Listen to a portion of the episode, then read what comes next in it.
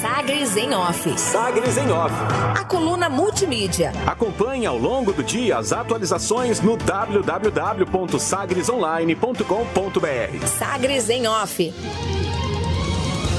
A edição desta quarta-feira, dia 6 de outubro de 2021. Ronaldo Caiado e Daniel Vilela dividem missões para acalmar os ânimos e recompor a base governista para 2022. A chapa definida de forma antecipada por Ronaldo Caiado do DEM, com o anúncio de que Daniel Vilela do MDB vai ser candidato a vice-governador no ano que vem, já trabalha essa chapa já trabalha com entrosamento na articulação política e divide missões junto a lideranças e partidos insatisfeitos na base aliada. O governador e o pré-candidato a vice têm viajado pelo estado para reuniões presenciais com políticos que rejeitaram a aliança entre DEM e MDB, principalmente por conta da iniciativa unilateral de Caiado, sem consultar os aliados para formar essa aliança. Daniel Vilela organizou na última semana a reaproximação entre Caiado e o presidente do Progressistas, né, o PP, Alexandre Baldi, que chegou a afirmar antes, em entrevista a Sagres, que a iniciativa do governador para aproximação com o MDB deixou feridas difíceis de cicatrizar. A reunião foi realizada e a reaproximação está em curso. Desde então, o presidente MDBista também teve conversa com o prefeito de Rio Verde, Paulo do Vale, e tem também monitorado as reações do presidente da Assembleia Legislativa, Lissauer Vieira, do PSB. Lissauer, que teve reunião, teve conversa com o governador. Caiado já tinha antes visitado Rio Verde e Goianésia, mas ainda aguarda a agenda com o ex-prefeito Renato de Castro, que estava na última semana em viagem. No final de semana, Caiado retomou conversa com Adib Elias em catalão. A avaliação entre governistas, ouvidos aqui pela coluna, por enquanto é de que, com o tempo, os ânimos têm sido acalmados na base. A única perda direta a partir da definição de Gustavo Mendanha como principal adversário é a saída do partido Podemos, via direção nacional.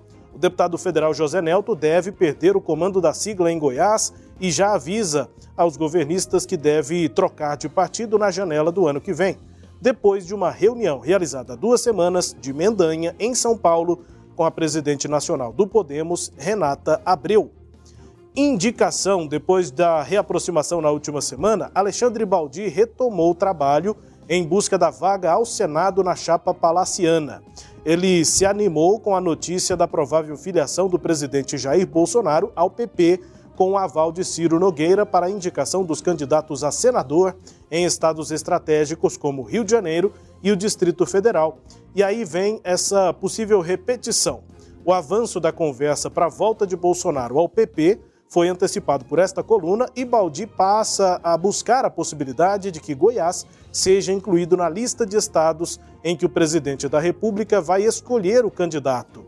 A definição, no entanto, passaria por uma retomada da relação política entre Caiado e Bolsonaro. Baldi aposta nisso para ocupar a vaga de Senado na chapa do governador no ano que vem. Há concorrência em lados opostos. O aval bolsonarista também faz parte dos planos dos pré-candidatos ao Senado João Campos, do Republicanos, que hoje é deputado federal, e do então suplente de Ronaldo Caiado, hoje senador, Luiz Carlos do Carmo, do MDB. Os dois, João Campos e Luiz do Carmo, têm relação próxima com a base evangélica em Goiás, mas o primeiro, João Campos, espera ter o apoio bolsonarista para se firmar na vaga ao lado de Gustavo Mendanha, enquanto que o segundo, Luiz do Carmo, ainda sonha com candidatura à reeleição para o Senado na chapa caiadista. Os dois correm atrás desse apoio bolsonarista para a candidatura ao Senado no ano que vem. Informal. Tucanos e ex-dirigentes do PSDB Goiás publicaram carta ontem em apoio ao governador do Rio Grande do Sul, Eduardo Leite, do PSDB, nas prévias para a candidatura do partido à presidência da República.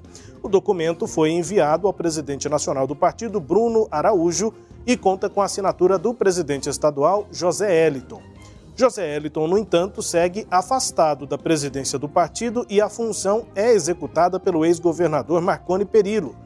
Perillo, que é aliado de João Dória, adversário de Eduardo Leite nessas prévias do PSDB. Oficialmente, então, o Diretório Tucano divulgou uma nota ontem em que nega ter uma posição definida oficial sobre as prévias. Os ex-presidentes tucanos, entre eles José Eliton, aqui em Goiás, escrevem nessa carta que o apoio a Eduardo Leite se deve pela proximidade das ideias dele, que defende a união e declara combater extremismos para continuar no caminho proposto pelo PSDB. Eduardo Leite representa o caminho do equilíbrio, da reconciliação nacional, da harmonia, da política que integre a inclusão social e o desenvolvimento econômico, fecha aspas, aponta essa carta aos votos. Até agora, São Paulo, Pará, Distrito Federal e Tocantins anunciaram apoio à Dória nas prévias do PSDB. Rio Grande do Sul, Paraná, Santa Catarina, Minas Gerais, Bahia, Ceará, Amapá, Alagoas e Paraíba declararam apoio a Eduardo Leite. Avaliações aqui e destaques da coluna Sagres em off, com essa divisão de missões aí na base governista, né, para articulação entre eh, Ronaldo Caiado e Daniel Vilera, com os insatisfeitos. Entre os destaques aqui da coluna Sagres em off, também com a sua análise, Cileide Alves. Rubens, em política tudo é possível, né? Então, assim, não dá para dizer que essa, essas feridas provocadas pela escolha de Daniel Vilela sejam incuráveis. É, o, o, governador é, tem tempo, né? A gente tem falado sobre isso. Ele lançou muito, com muita antecedência a candidatura de Daniel. Com isso, ele vai ter tempo para tratar, né? Como médico que é, ele vai ter bastante tempo para tratar as feridas provocadas por essa decisão. É, agora, eu acho que a, a questão mais complexa, né? Se resume a ao ex, aos ex-MDBistas, e aí eu vou incluir é, também nesse grupo é, o, o Lissauer Vieira, não por ser ex-MDBista, mas por estar ligado ao prefeito de Rio Verde, o Paulo do Vale, e de outro lado, os candidatos, os pré-candidatos à vaga de senador. Tem muita ambição para pouco cargo, né? Porque a vaga é uma só, de candidato a senador, e nós falamos aí de Alexandre Baldi, o João Campos, o Henrique Meirelles, todos eles é, disputando essa vaga, sem falar no Luiz do Carmo, que é senador, mas que tem mais dificuldade para conseguir é, sair como candidato à reeleição. O, me parece que o João Campos está tentando resolver a questão dele via Gustavo Mendanha, porque ele do PR não teria dificuldade, republicanos, melhor dizendo, não teria dificuldades para fazer essa aliança com o Gustavo Mendanha.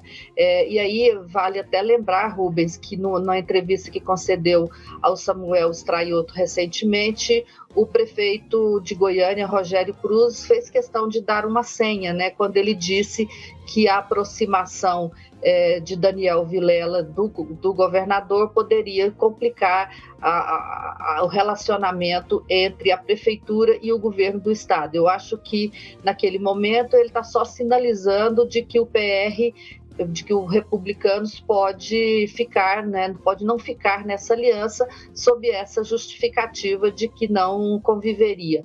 Eu até comentei naquele dia que da parte de Daniel Vilela ele é, disse que não iria impor nenhuma condição né, a, a, não presença do republicanos na chapa, porque entendia que, esse era uma, que essa composição era maior né, do que a relação de, de, que ele teve ali com o, o prefeito de Goiânia. Mas o, o, prefeito, por sua vez, fez questão de ressaltar essa questão.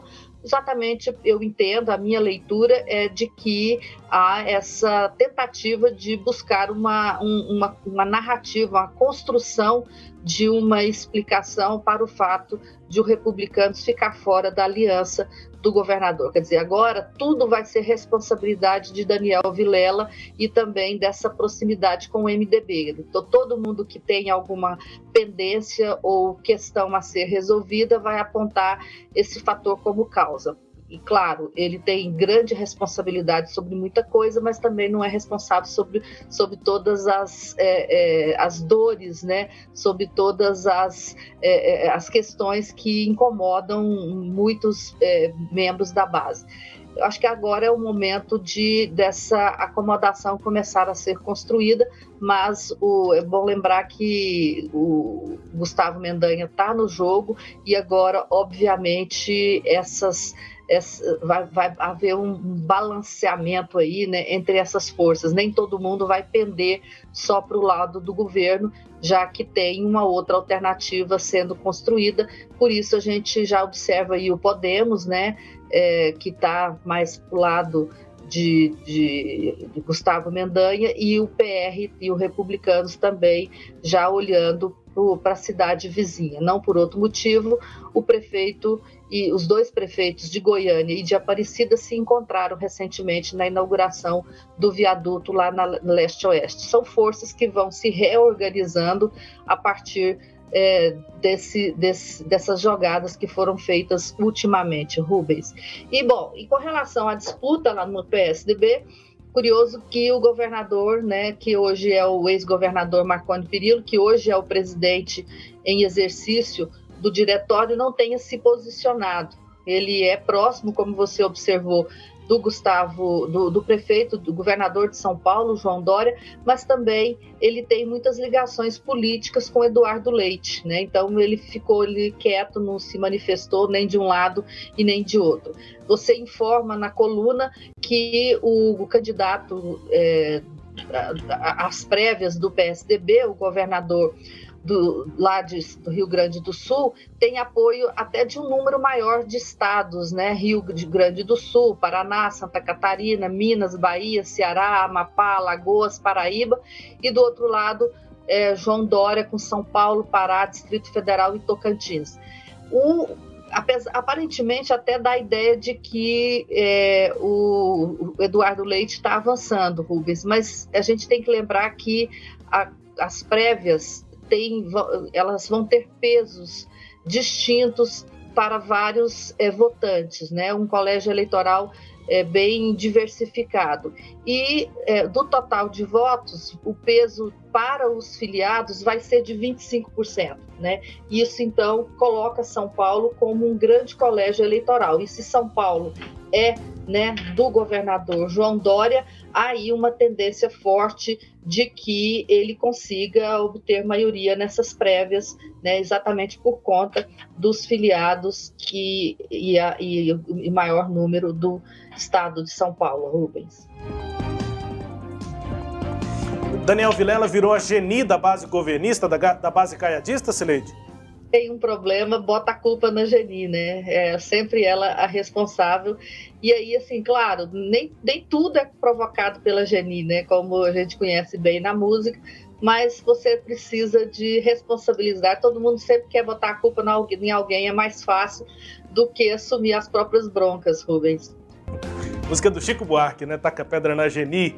É, todo mundo criticando aí Daniel Vilela na base aliada, mas há esse trabalho, como a gente destaca na coluna, de acalmar os ânimos, né, de articulação de Caiado e também de Daniel Vilela nessa base para 22. Destaques aqui da coluna Sagres em Off, com análise de Cileide Alves, a coluna que também é podcast e está todos os dias com o conteúdo no sagresonline.com.br.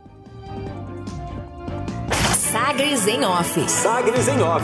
A coluna multimídia. Acompanhe ao longo do dia as atualizações no www.sagresonline.com.br. Sagres em Off.